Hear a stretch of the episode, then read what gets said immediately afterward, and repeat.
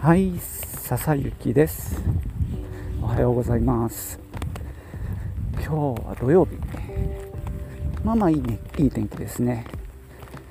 実は昨日ですね、えー、お休みを取って妻と一緒に展覧会に行ってきました。静岡県の、まあ、東部ですね。三島市の隣長泉町っていうのがあるんですけどそこのねクレマチスの丘っていう場所にある万事庭園あ違う万事彫刻庭園美術館。そこに行ってきました。えっ、ー、と今やってるのは小さなデザイン駒形克美展というね企画をやってたのでまあ駒形さんが好きなので行ってきました。そのお話をしたいと思います。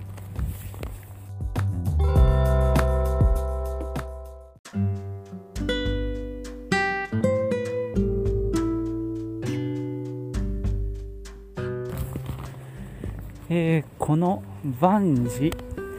彫刻庭園美術館っていうのはですね、えー、静岡県の東部三島市のすぐ上にあるのかな、えー、長泉町っていうところにあるクレマチスの丘っていうねエリアに立ってます。ここはねあの何ていうか一帯が美術館がこう点在しているエリアになってまして、えー、ベルナール・ビフェの美術館ですとかあと井上康文学館そしてこの万事彫刻庭園美術館。あと今は休館してますけども伊豆フォトミュージアムっていうねこう4つの美術館博物館っていうのが文学館もあるけどねそういったもので構成されていてさらにあのなんだろうショップやあのレストランもあるのでねなかなかこう盛りだくさんのエリアになってます、まあ、全体としてはすごく落ち着いてる場所であのすごくなんだろう心地よく過ごせますね。で今回訪れた万事彫刻庭園美術館というのは、まあ、クレマチスの丘っていうね名前から来るようにそのクレマチスが咲く庭園とあとジュリアーノ・バンジっていうねイタリアなのかな？彫刻家の作品が展示されているエリアがまあ一つになって一体となってます。そのことをね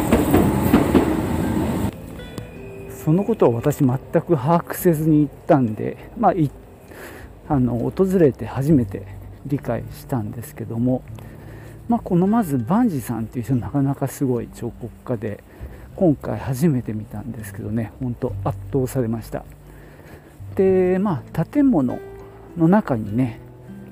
まあ、作品が展示されているのはもちろんなんですけども、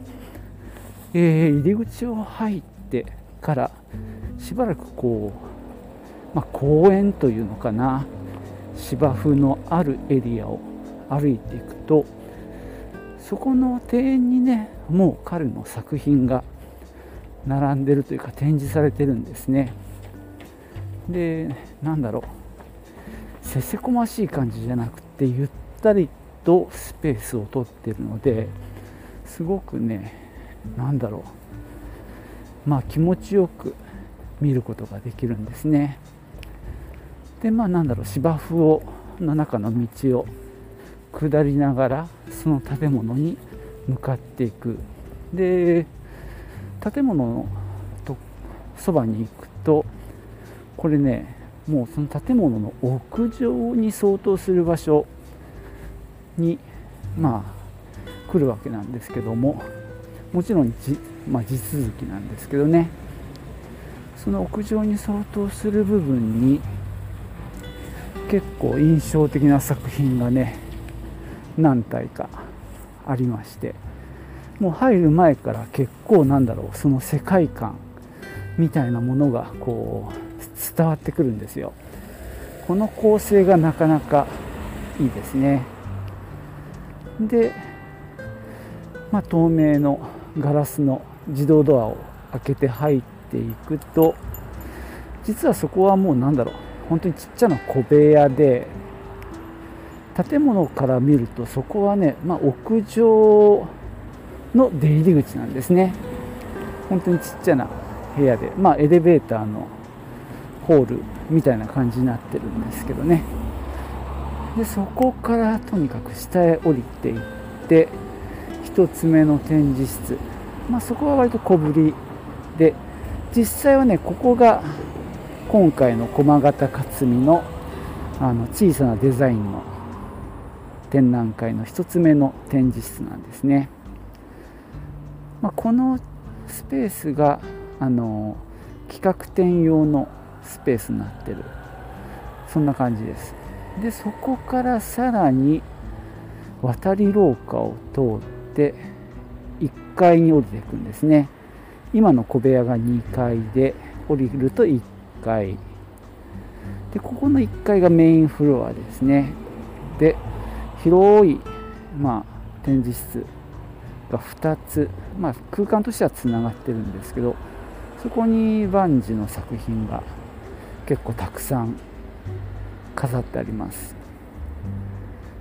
で、えーと、そこの脇の小部屋みたいな部分がやはりあの駒形店の会場になってて、まあ、そちらが企画展特別展みたいな感じの場所になってます。建築もねこれコンチコンクリートの打ちっぱなしなのかな。非常にあの力強くて、まあ、まあ、モダンさももちろん兼ね合わせていて、まあ、2階から1階に降りる渡り廊下の作り方とかあとメインの展示場2つのうち1つが何て言うのかな三角形 なのかな。えー、ホームベースみたいな形って言えばいいのかな全体としては、まあ、その三角形のところが一番メインでそこもねゆったり展示してあるんですよね。彼の作品がすごくあのいい感じに見れて。しかも照明もすごく良くて、まあ、この適度な暗さとで作品にね照明がきちっと当たっていてまあものすごくなんだろう落ち着いて見ることができる空間ですね。まあそんなこともあってね今回ちょっといきなりそちらの建物の構成の話をしてるんですけどもさらにですねこれで1階から出るともう一つ庭園があるんですね。なのでまあエントラスエントランスから建物へ行くまでの庭園と建物本体そして、ま、建物の1階から出たところの庭園って、まあ、3つのエリアになってるっていう感じですかね。でまあその3つ目のあの1階からつながってる庭園に、まあ、クレマチスのなんだろうなあのこう鉄骨で作られたなんか あれ何て言うんでしょうかね、まあ、とにかく絡みつくような感じのものが並んでてちょうどね、まあ、咲き始めなんですよね。で咲いてるのもあればまだ咲いてないのもたくさんあるような状態でしたけどもクレマチスを見ることもできます。で芝生があったりしてでそこにもね万事の作品がこう点在してるんですよ。まあ、この辺の作りもすごく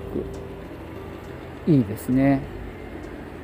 まあ、彼の作品もなんかバラエティがあって主にモチーフは人間なんですけどもまあそうでないものも混ざってたりとかしてあと面白かったのはこうちょっと地下に降りてく階段が何があるんだろうなって降りてくとそこにもねちゃんと作品があったりしてね。ちょっとなんだろうあの探検してるような気分になったりとかねして。でこの下の庭園からこのなんだろう展示室この建物を見上げた感じ。はまたなんか印象的ですね。この割と四角く、まあ、四角の外観っていうのかな。余分な装飾が全然なくて。で窓がねところどころ。これもすっきりとデザインされてる窓で。って感じですかね。で逆に上の庭園からもねあの下を見下ろせるんですよ。そんな感じの空間のつながりなんかもあって。そしてまあその庭園は緑の芝生がベースにあってでコンクリ打ちっぱなしの展示室建物っていうねこの全体の作りが非常に心地よかったですね。なのでねこれ花が好きな人はねすごくおすすめだし、まあ、彫刻に興味のある人ももちろんおすすめですね。そしてまあ今回駒形克美さんのね展覧会やってるんですけどそういう企画展にね興味のある人も訪れる価値がある場所だと思います。